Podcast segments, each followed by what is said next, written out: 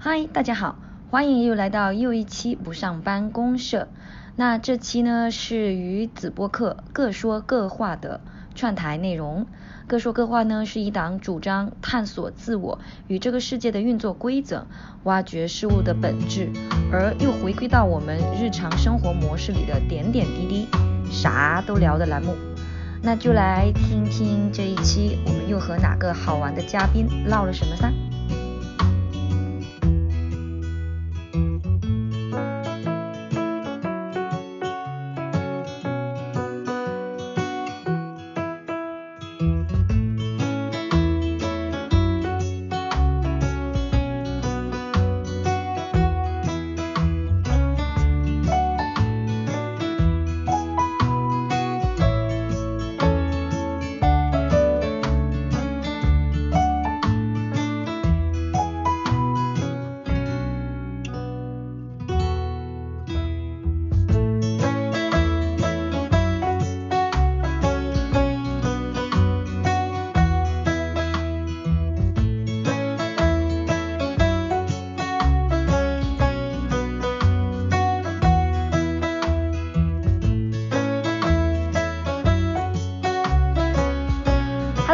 好呀，啊，又是一期新的各说各话。嗯，岁数越大呢，真正能交心的好朋友会越来越少。那这一期的嘉宾其实就是我之前一个超级好的很久很久的朋友，啊，文慧。嘿，这名字，文慧呢是我少有的几个初中好友之一，嗯，也就剩下那么几个人了，一直还还会一直现在还联系的。所以每次回到这个小岛和海口这座老城呢，他的家总会成为我逗留几日的落脚处，也是我们今天谈到的话题之一——回归。他就是那种给了我回归的安心感的人之一。我们在前一天打了一场麻将，嗯，他刚刚假装失恋了一下，呃，也不免俗的因为疫情失了业，丢了一份呃他最喜欢的艺术老师的工作。即使他的画室算是整个中心里业绩最好，也是最受小朋友和家长喜欢的吧。然后为什么我突然想要找他聊，是因为他说过一句话特别有趣，就他说啊，我觉得我的优点就是我的智商低啊，双拓号哈，因为这样子他才能把小朋友教得很好。呃，用，因为他必须用自己先自己理解掉这些非常高深的呃所谓的艺术的专业术语，然后用最简单的方式和语言以及逻辑，通过提问的方法对小朋友表达出来，帮助他们去理解，呃艺艺术的本质之一其实是表达欲，到呃表达欲出来的创造。然后这也会让我想起来一个人，就是费曼啊，这个就大家应该也都知道，就是蛮有趣的一个物理学家。他们的关于学习和呃，就费曼学习法呀、输出法啊等等这些理念，其实是有共通之处的。所以在这浑浑噩噩之中，我这个二十九线小镇苦逼创业者和这个十八线小城市的奔三失业少女。我们就会从简单的色块教学和以及基于一个十岁的小女孩啊，她基于凯斯哈林啊，也是一个比较有名的画家，嗯，他的图画这种精神内涵进行了一个创作，也就是从一个小女孩的画里面，我们聊了一聊关于艺术与教育，关于艺术教育与创作，以及人生中不同的学习方法和选择道路。所以就希望我们的这一段唠嗑能给你带来一种新的思路，对艺术创作、教育以及人生会有一些新的发有趣的发现吧。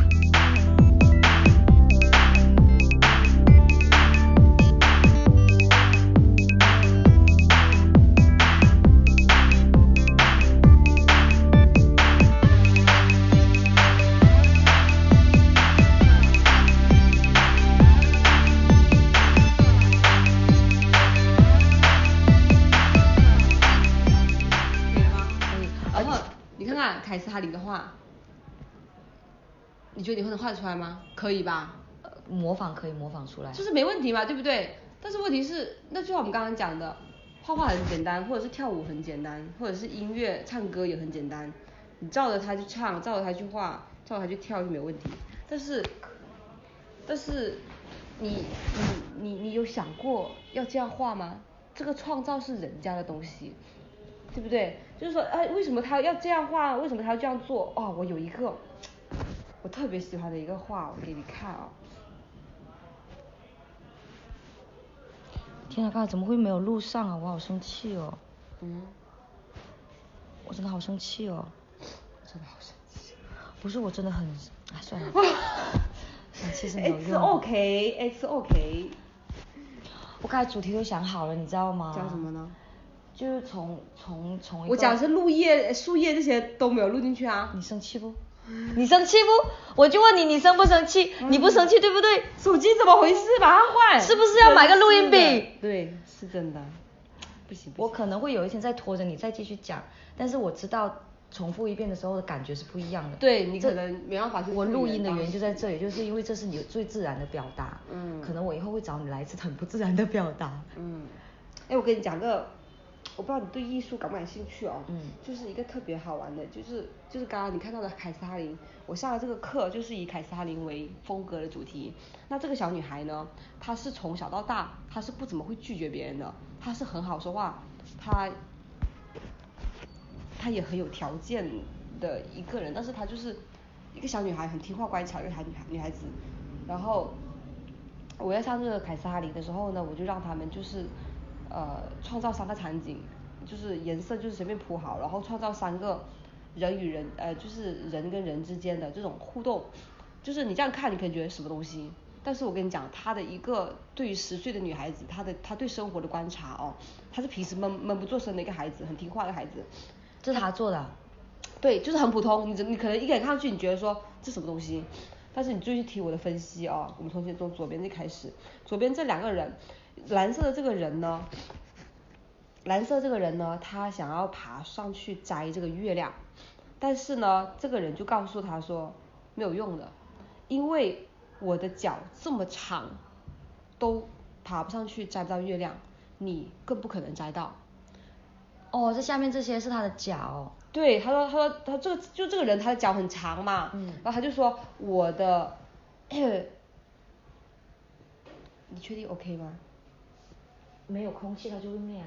嗯，他就说，他就说，你看我我的条件比你还要好，并且我都早都摘过了，我都做不到，你怎么可能做到呢？更何况你的你的脚都没有我的脚长，明白吗？所以我就告诉你说，你不可能摘到了。那如果你是这个时候的小男人，你还会去？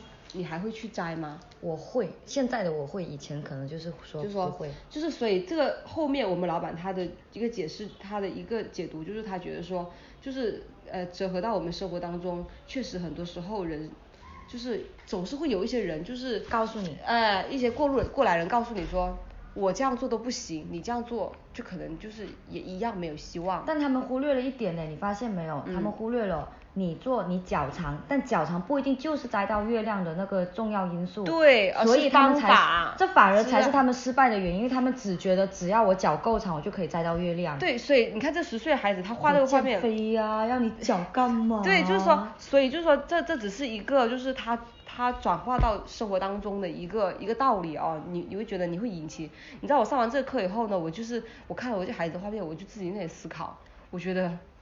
我觉得我很开心，我觉得我很幸运带到了带到了这些孩子，他们给我的感受。然后周五，然后中间这个这个这个画面也很经典，就是他在学校里面去观察到的东西。一个十岁的孩子，闷不作声的一个孩子。天啊，这是十岁的孩子画出来的画。对，其实其实没有说没有技法的东西，它只有内涵的东西。对，我明白。然后这个呢，这个这个绿色这个人，他的脚很大，他不明白为什么他脚那么大，所以老是低头去看他的脚。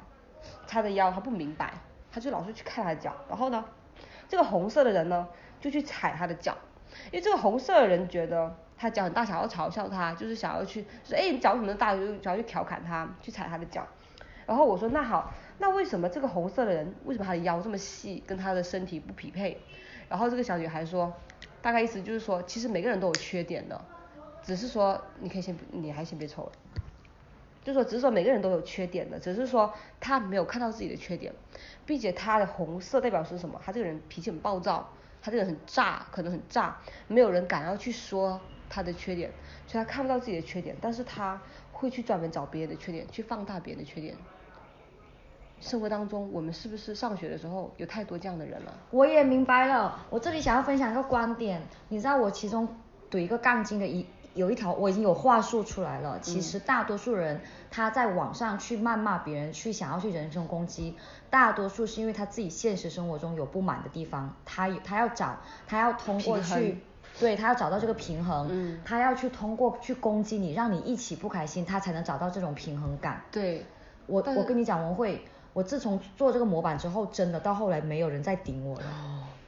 我我很意外，我真的很意外，这这嗯。竟然有，我一开始不我不奢望说有效这个字，嗯我只是嗯。觉得受不了，我我嗯凭什么？就在就像我在路上，我走过去，然后你突然拿着一一一一桶屎过来过来跟我说，我今天被被屎泼了，我也要泼你一回，这肯定不是我的错，但我仍然会觉得，凭什么我要去承受这一份嗯苦？嗯。那我也不会去，我不会去泼别人，但我会真的会去跟，起码要跟这个泼泼屎人点出来，嗯你只是在找一种不平衡，其实你可以把自己洗干净，然后提醒别人要怎么做。但是不是每个人都可以悟到的。就像我觉得他他这个就叫我的他这个画面一样，让我想到的就是我上学的时候，我们上学的时候，太多这样的人，他看不到自己的缺点，他可能他有时候他没有意识到自己的缺点，没有人说他。他就是很燥，你敢说他一句，他他他他回你十句，对对，但是对，但是他会怎么样呢？他会整天抓别人的缺点，抓别人的这些问题来说，这个是他去表述的一个画面。或者是会不会这么理解啊？他其实是知道自己的缺点，但是他潜意识把它埋住了。对然后他他想要靠去抓别人的别人的缺点，那这样别人可能就会忽略他的缺点，嗯也有可能是原因之对一。对，这个其实我觉得最常见的就是在我们的，我觉得校园的生活是很常见校园。欺凌里面有很大一部分原因是这个原因、啊。都是这样子，所以就是反正我我是能，反正他画这画面的时候，让我想到的就是学校的时候的这个场景啊。然后这个呢，这个是这个人啊，这个他是个领导，呃，第三面三三个是什么？三面三个是感叹号，领导是不是说的很多话，你都可以用感叹号的形式 去表示？即使说帮我倒杯水都是可以那种。对，就是说它是一种命令的形式，它很多时候成分。那这个人呢，他是被牵住的，他是上面有很多省略号，就更像是一种员工，一种默默无闻，就是一个就是呃苦干白干的一个员工。那为什么要牵着他？他连喝水吃饭可能都是要经过这个领领导的同意的。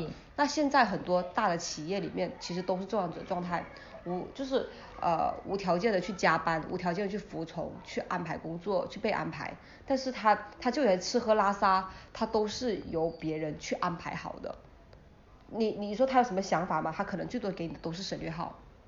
你想知道他内心想法，他可能他就是省略号的东西。他就是个无言者啊。对啊，他对于很多人，不管是领导看他是省略号，他自己也是省略号，旁观者看他，他也都是省略号十。岁的孩子是怎么？我觉得最后一个画面的，是他自己去解释，还是你们老板来解释？这个课不是我老板来解释，这是他告诉我的。这个课，天哪！这个课的主题我是想以凯斯哈林的这个风格去画的。这个是后面我老板他觉得这个，因为后面开会的时候我就特别去讲了他这幅画，然后我老板就把它写成了个公众号去分享出来。然后这些其他的是我其他的孩子的一些作品，就是说对于十十岁的孩子来说，这节课着重的完全就不是技巧，而是而是你第一怎么去感知这个世界？就是说第一第一件事情，我要让你们了解凯斯哈林的画，让你们知道为什么这我我我刚开始讲的就是像我刚刚跟你讲的这些画，你觉得难吗？为什么人家叫大师呢？你可能有些孩子就说老师我不服，他说我为什么叫大师？我都可以画得出来。对啊，但是所以这节课我要告诉你为什么人家叫大师，因为重在的是创作，人家想要用这种方式，用这种简单线条去创作出来东西，你也你没有想到。明白吗？你用这种大的色块去铺，大的颜色去铺，就是优衣库也有，呃，前段时间也是也是出了一一系列凯斯哈林的 T 恤嘛，嗯，然后就是去做这些，就是去做些东西，然后我就给他们讲完，今天我们的这个课堂最主要的就是通过凯斯哈林的这种绘画风格，你抓到他的人物特征，你抓到他的绘画风格，可以了，没问题了。然后接下来我们就开始去想，我们怎么样去画这个画面。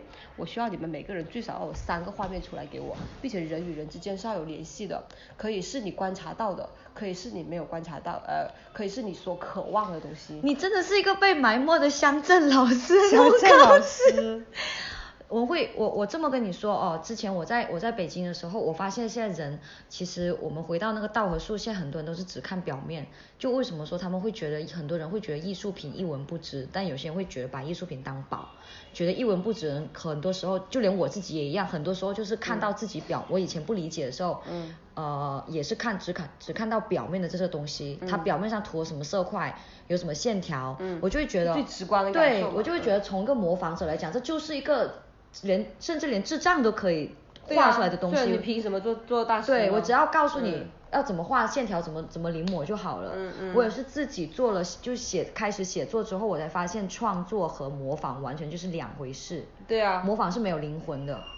对啊。但模仿一有有两种模仿，一种就是模仿他表最表面的东西，但另一种模仿就是他从他的风格，从他的思维角度去学。对，这个也是我刚刚想说的。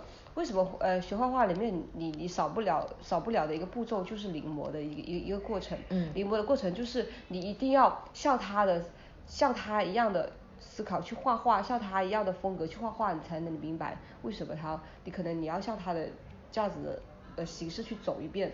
你简直是颗宝哎！不是不是，也不是这样说，不也不是这样说，因为我跟你说，我打你了，不是，你这个人就是有病，对不对？我一直 我一直跟别人讲的，我就是一个野生的一个乡镇美术老师的感觉，因为因为这些东西都是，我觉得还是看每个老每每个人他的悟性，就是说他他他重重点，因为毕竟讲白了，我确实我的专业，我的大学，然后我的各方面就是一个野生过来的，但是可是你自己也说了呀。但是我觉得这个课，我觉得为什么我很开心，我很有成就感，就是因为我觉得我可以把他们内心的东西挖出来，就是表达很重要，艺术就是表达，艺术就像我们讲话一样，你学会讲话以后，你有时候你有些东西你是言语讲不清楚的。我又想起一件事哦，是我之前听过的一期播客嘛，就叫得意忘形嘛，那播客我也蛮推荐你的。嗯嗯。然后它里面有一期节目就叫人人都是艺术家。嗯嗯。就目前来看，大家都把艺术家的门槛想得太高了，或者是对艺术家的定义，嗯，定得太死了。嗯。为什么说艺术家？你刚才你也讲过对不对？艺术家其实说真的，本质就是创造。而且艺术表达对创造和表达，就他这个表达是通过他的创造的出来的。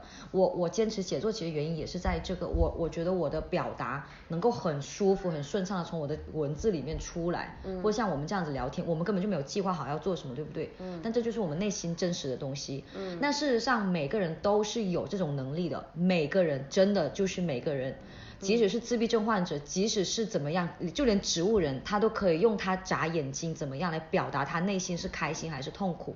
所以他他那期节目就有讲到说，为什么人人都可以当艺术家，但为什么人大家都觉得艺术家的门槛很高的原因之一，是因为这个社会告诉你，你不能成为艺术家，你不可能成为艺术家，艺术家必须是个天才。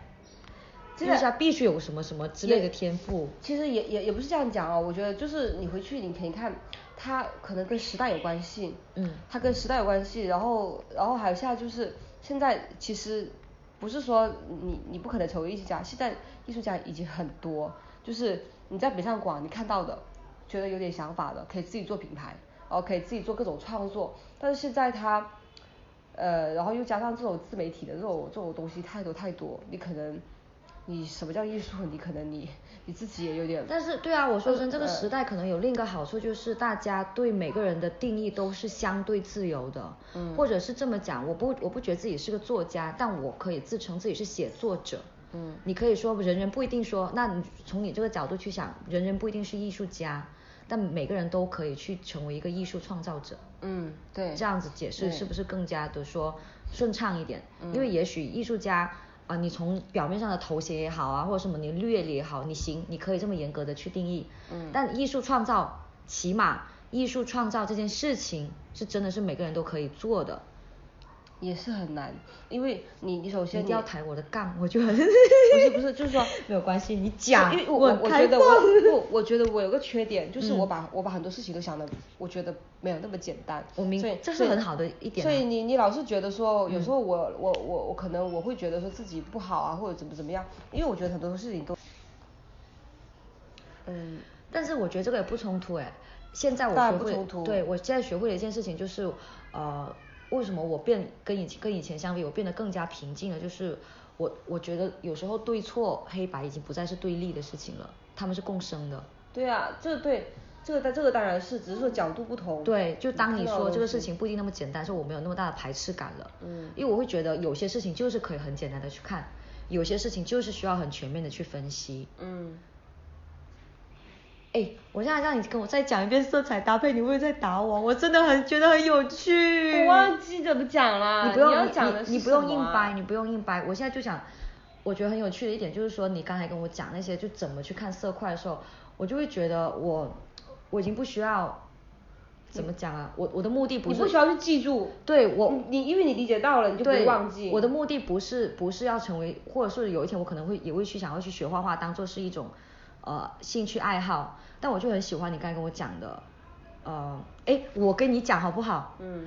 我给你讲，看一下你教的成果怎么样。嗯就你刚才有跟我说颜色是，嗯对，颜色是有分，颜色是有分冷色调和暖色调的。嗯那我们先从冷色调说起。嗯呃，为什么蓝色？比如说为什么蓝色是一种冷的颜色？嗯，这都是从会教我的哦，他很厉害哦。你先讲到个前提，就是嗯你可以先讲到，就是说，比如说我呃，就是先讲说为什么我男朋友他他那天他他也是问我一样的话题，就是可能跟你们一样的话题，他就觉得说。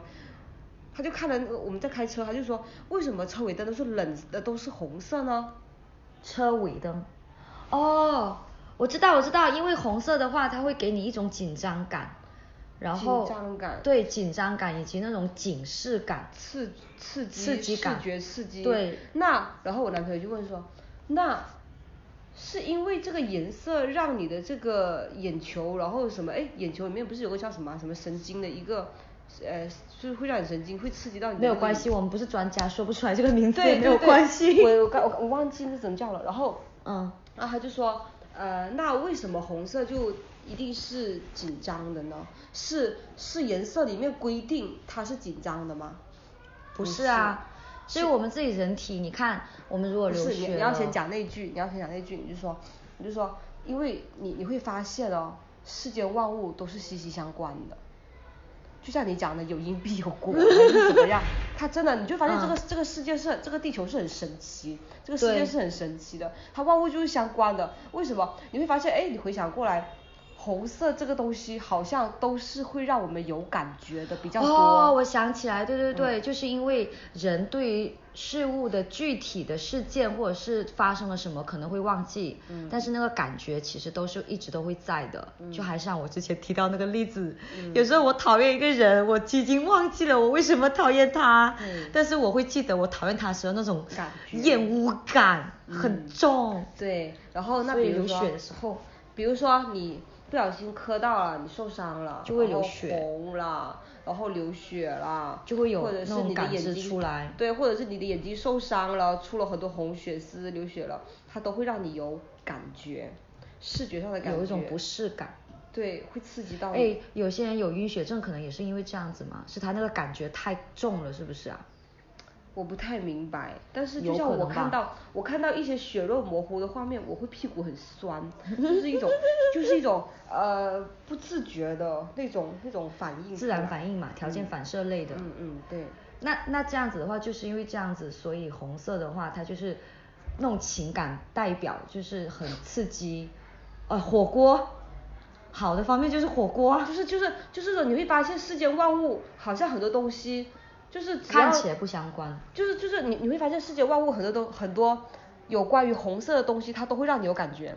西瓜熟了以后，它变甜了以后，你就感觉哎红红的西瓜看起来很好吃，哇红红的草莓看起来很甜，哇然后红红的桃子，红红的樱桃，然后然后就会有一种血热的感觉啊，热血的感觉啊。就是你你会有感觉甜熟了，然后比如身体哇红色的哇就是我应该是受伤了，哎为什么我最近那么红啊？好像受伤了或者怎么怎么样，或者是哇你看到那个红油那个酸辣粉那那个火锅哇你看那个红油好好吃，你又有这种饥饿感，又有那种渴望，然后激动。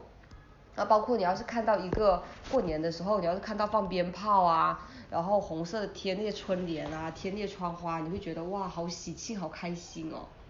哇，你要是把这个人惹生气了，哇我都 我要跟你吵架，然后我的脸都已经开始涨红，耳朵面红耳赤，我可能脖子都红了。那这样子可以反推，可以反推蓝色系，就是为什么蓝色的话会有一种冷静的感觉。来，嗯，好学生上线。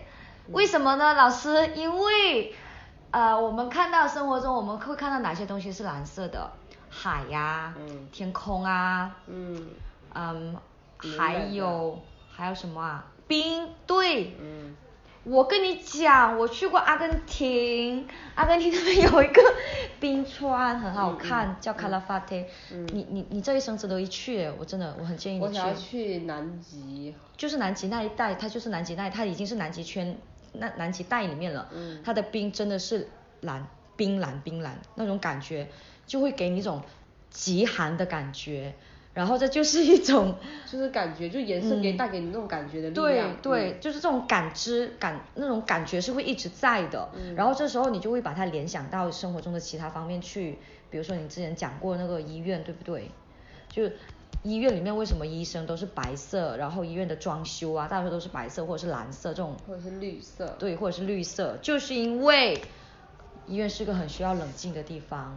就是说，就是说，就是说，呃，颜色里面，比如说蓝色、绿色，还有白色这种，它为什么会给人一种，呃，就特别是蓝色哦，它给别人有呃忧郁。或者是哎心情很低落，或者是呃很冰凉，或者还有一种情况就是理性。我们刚刚讲了，为什么蓝色可以代表理性，或者是说专业呢？你会发现很多政府机构，甚至是政府机构很多东西，包括警察，警察局也是蓝色的，派出所蓝白。你会发现哎，原来颜色真的是息息相关，在你生活当中，只是你没有。去留意和察觉观察到对吧？对。那是不是其实艺术家或者是创造者，就我我自己等就是联系到我的写作，其实也这样子。当你会观察之后，到处都是素材，就像是你一样，你现在我呃我我觉得我那天跟我朋友聊，有有有有一句话我觉得挺对的哦，他说学艺术的人哦。因为艺术的终极目标啊目目目标就是为了表达嘛，对不对？通过你自己的东西去消化出来，就表达出去的东西，对对吧？然后那所以学艺术的人，他难免他有一个方面还他的五感，他他会尽量的就是变得敏敏感，敏感。那所以敏感的人，他对人人事物的东西，所以有些艺术家他可能他的性格会很古怪。还还会有时候会有情绪化或者怎么样，其实我觉得我有时候也很很也是很敏感的一个人，但我我觉得我的敏感没有体现在呃呃美术专业，而是体现在我的脾气上面，这个没没太体现好。就是说敏感的人他会去留意这个人呃生活当中的事呃呃人事物，所以他艺术就是这样，你要去你要去对这个人的动态情绪。表情你都要有去留心去观察，或者是这个这个环境的颜色什么，你都要留心去观察。那就是因为这样，所以有些时候敏感的人他可能不会那么快乐。哎，你知道这里面有教你一个英文，你可能也是知道的，blue，蓝色。它还有个意思，你知道是什么吗？你猜。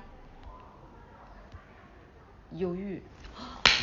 你好聪明哦！哎，因为陶陶陶喆不是有首歌吗？今天的心情很不露还是什么？对啊，所以其实这里面又涉及到你学语言，很多时候你像你像你刚才说的，真的是万物都是息息相关。你发现它又串联到一起。对，它又串到一起了，就会觉得哇，我的多巴胺 就是现在好像又通了一条。对，多巴胺又分泌了一下，就现在很喜欢这这种类型的多巴胺分泌，所以那种电视剧或怎么样。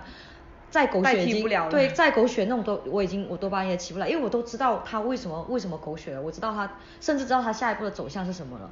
但像我们现在的谈话，就会觉得靠，哎，有一条血管通了，对，就很 爽。就但所以所以你说为什么有很可能很多时候他们会觉得你年纪还小，或者是你精力不够，你就是一些东西你很难领悟到原因，可能也在这里。我们经历过了，你才会想到说，你你可能以后你再也忘记不了 blue 的另一个另一层意思，就是它的忧郁的意思，因为你已经理解了。为什么 blue 就是忧郁？为什么 blue 就是低沉？我我之前死记硬背的时候，我真的不知道。我觉得你们有病吗？为什么好好一个蓝色，明明是很清纯、很很很阳光，甚至是有点清新的、嗯小清新的颜色，你们为什么要把它叫忧郁？那那转化为中文的话，比如说，为什么你觉得你的心很冷呢？那对老外来说，可能说冷不就是一种感觉，就是一种 Cold 呃呃对。哎，但是我跟你讲哦，这里面英文里面又有又有一个了。嗯嗯，我可以跟你学习一些。对，英文里面就有一个是这样子，You are so cold，意思就是你你太冷酷了对你很冷酷啊，就这个意思啊。嗯所以其实也是联系在一起的呀，嗯是不是很厉害？嗯豁然开朗，有没有？你现在是不是觉得学英文也不是很难了呀？我还是觉得难。你慢慢来，不用担心。我还是适合呃对。可以呀、我但是我我觉得就是你你像你说的，刚像我们刚才讲的，凡事都是相通的。对你不一定说你要成为英文高手，但你现在可能稍微打开那么一点点窗，嗯你在嗯以后学英文的时候，你可能会类似做类似的联想，或者是去类似的去理解。嗯嗯你真的不一定会成为英文大师，但你会发现这这跟创创造和学习一样是有、嗯很有趣，会会让你分泌很多多巴胺的东西。嗯就不再是我们以前的应试。A B C D E 一个个背完，这个这个也是个时时间段的问题，可能我们现在我们反而没有压力，我们可以慢慢的去品一品这些东西。可能在以前那个时候，我们真的就是为了考试，为了学习的时候，你就是为了学习而学习，所以你可能你没有那么多的呃呃时间或者是精力去理解。而且我觉得那时候我会把我可能会把这种人看作是疯子哎。为什什么么很多艺术家会被认为是疯子的原因就在这里吧？不务正业啊。我们两个人现在是他他们自己正业在闲聊啊。因为因为他们自己他们也很也很也很忧郁，他们自己也很就是可能他的他看到的东西跟你看到的东西不一样。我觉得我最难过的是呃梵高，不知道你有没有了解梵高？我看我看了那个电影。电影对，我我懂，嗯就是我会这么讲哦，嗯、我感觉有一条很紧密的联系是，人世间的创作者可能都是类似的，写作、画画、音乐，嗯。嗯，就连拍视频也好，嗯，演讲等等等等，他们都是一种创造，其实都是要通过你对生活的观察，或者是你对自己的内心的观察，嗯。才能搞出这些东西。嗯嗯。哇，我其实之前我我也是挺挺好奇，就这也是我我很我又要夸你了，不好意思，嗯我现在跟夸你我都要说不好意思，哇，现在一边夸一边骂，去你妹的！请说。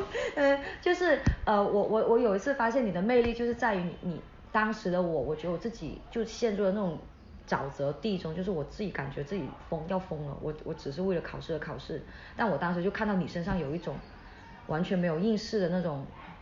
你是初中的时候吗？不，高中的时候好像就我当时你已经去了广州了，我当时哦很羡慕你的，我当时就觉得为凭什么我要去上高中，凭什么我要去过这种所有人都过一样的人生，我真的很羡慕你当时，我就说你起码是你，其实反而是你让我看到了人生有很多种有很多种路可以走的，嗯而且当时我会觉得，嗯，学艺术的人都很牛逼。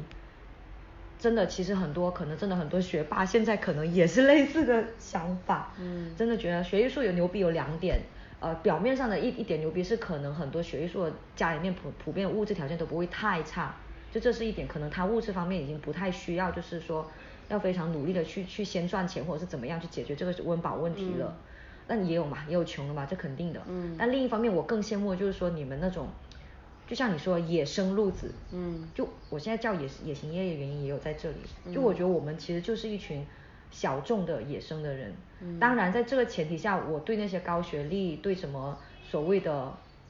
呃，就像我们刚才说，你男朋友了，嗯应试啊，很厉害啊，嗯或者是高学历啊，或者这方面做得好，完全没有排斥感。嗯但就是会发现，原来我们也是有生路的。对，就是说，就是他们他们有他们的好，但是并不代表自己就是这种，对啊，也也也也也不那么，就是别人好，不代表说我们一定就要差对，不代表说别人的好，我们就一定要变得很差。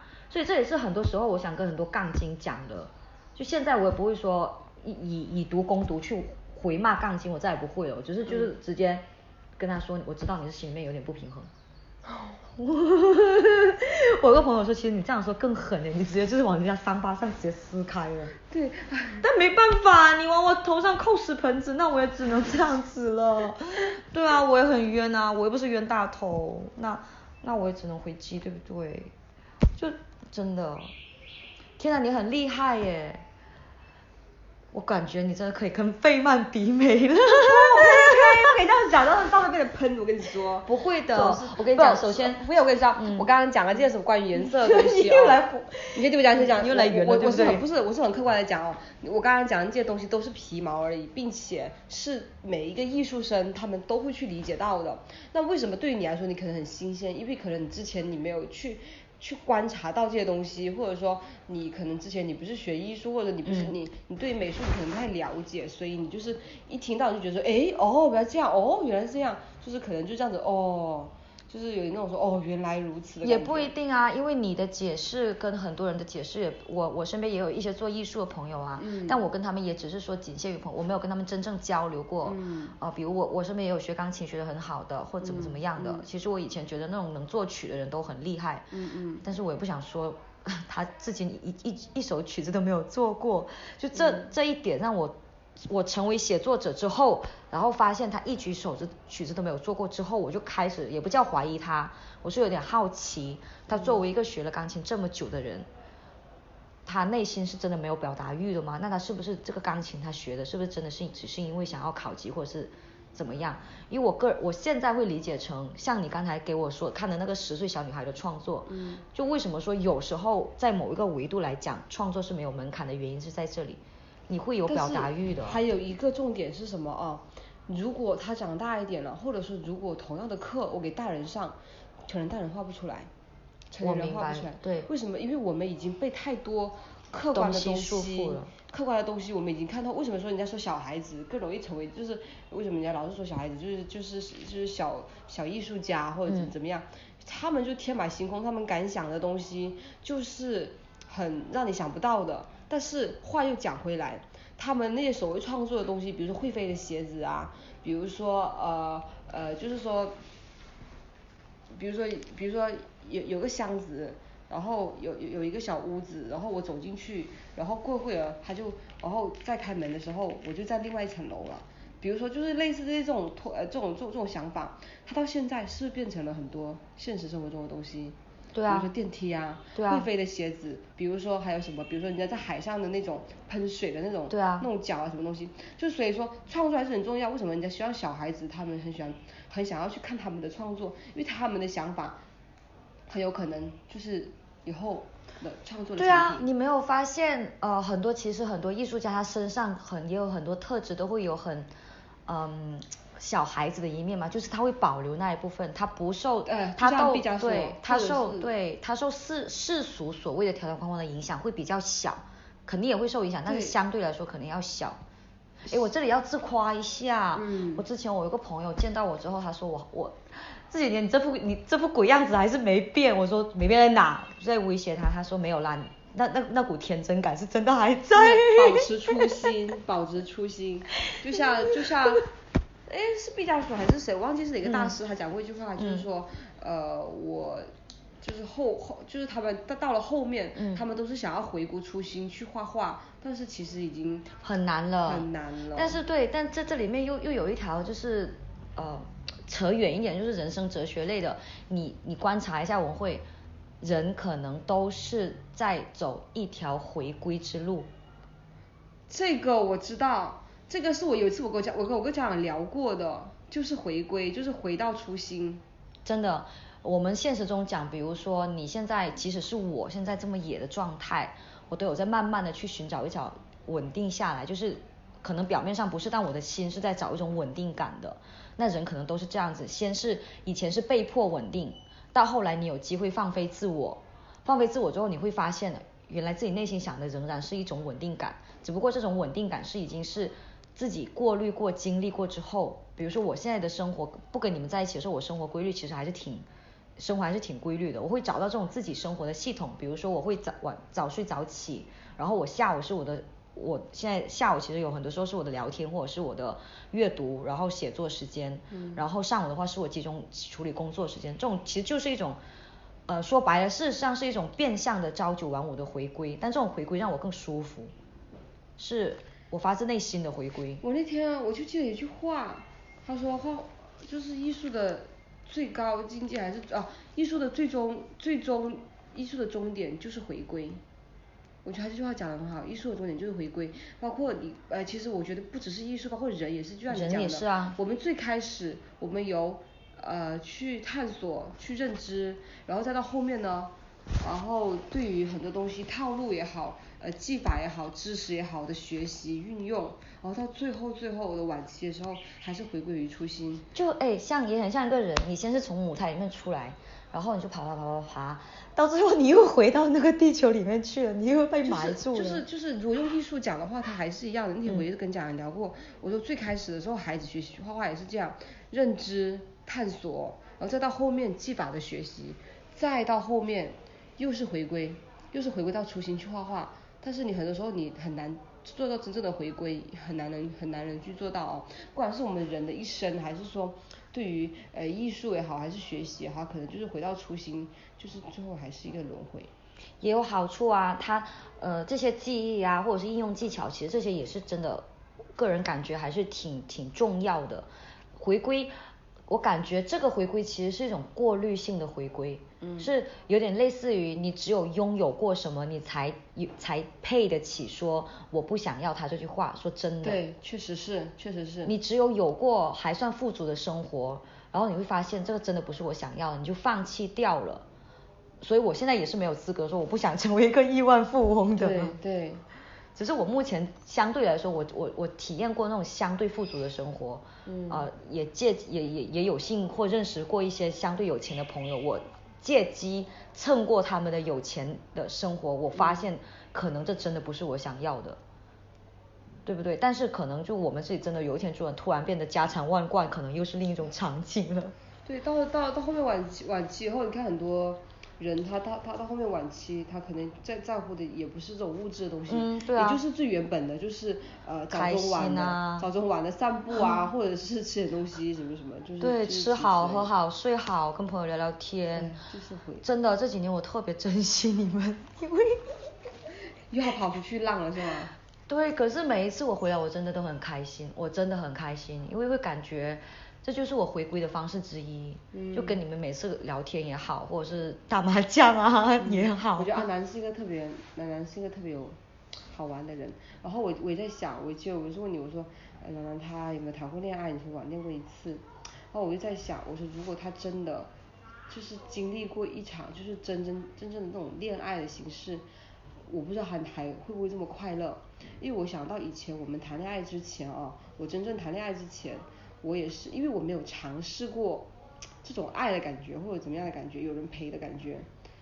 你已经，你就是一直在自己的规律里面，你会觉得很开心、快乐。但是，一旦你有了对比以后，一旦有人陪你到了另外一个更开、更开心、更快乐的一个关系以后，你再失去以后，你可能到后面的你可能又会变掉，你就不会像原来那么开心。可是这个其实也是另一种呃成熟和回归的体现啊，就有点像回到刚才说的是这种过滤性的回归啊，就还是一样，我我真正的开心可以分两种，就是天真无邪，嗯就是真的是不因事是小孩子类的开心，但是现实生活中你的确就是你会经历很多，为什么保持初心那么重要的原因之一就在这里，你经历过这么多之后，你仍然可以像孩子一样笑得很开心，想要吃好喝好玩好睡好和朋友一起聊天，嗯。这这是我我其实也不太愿意回到我初中高中那种很白痴的那种，会想到他是阶段，其实我也不想，我我知道那段时间我很开心，但我更喜欢现在这种过滤过的开心，因为我会觉得更难得，更加懂得珍对惜，更懂得珍惜。然后以及会更成熟，这种安心感会更更强一点。所以其实我还也会希望，就是楠楠她会谈恋爱，然后经历过一次痛和爱，什么都经历过一次，然后就发现，哦，自己哪来也是想要，哪也是不想要的等等。我觉得很好笑哎！我说我昨天 我一天没有吃东西了，哎呦，嗯，这样不行哦。我想到我外婆讲的，哎呦，够累啊！我的妈呀！哦天哪，好感慨呀！怎么会跟跟你聊那么爽？可以啦，你差不多要回去了。对啊，我是要找我我是要你你你要不要我是要起来了。要不要先去？好了，我要滚。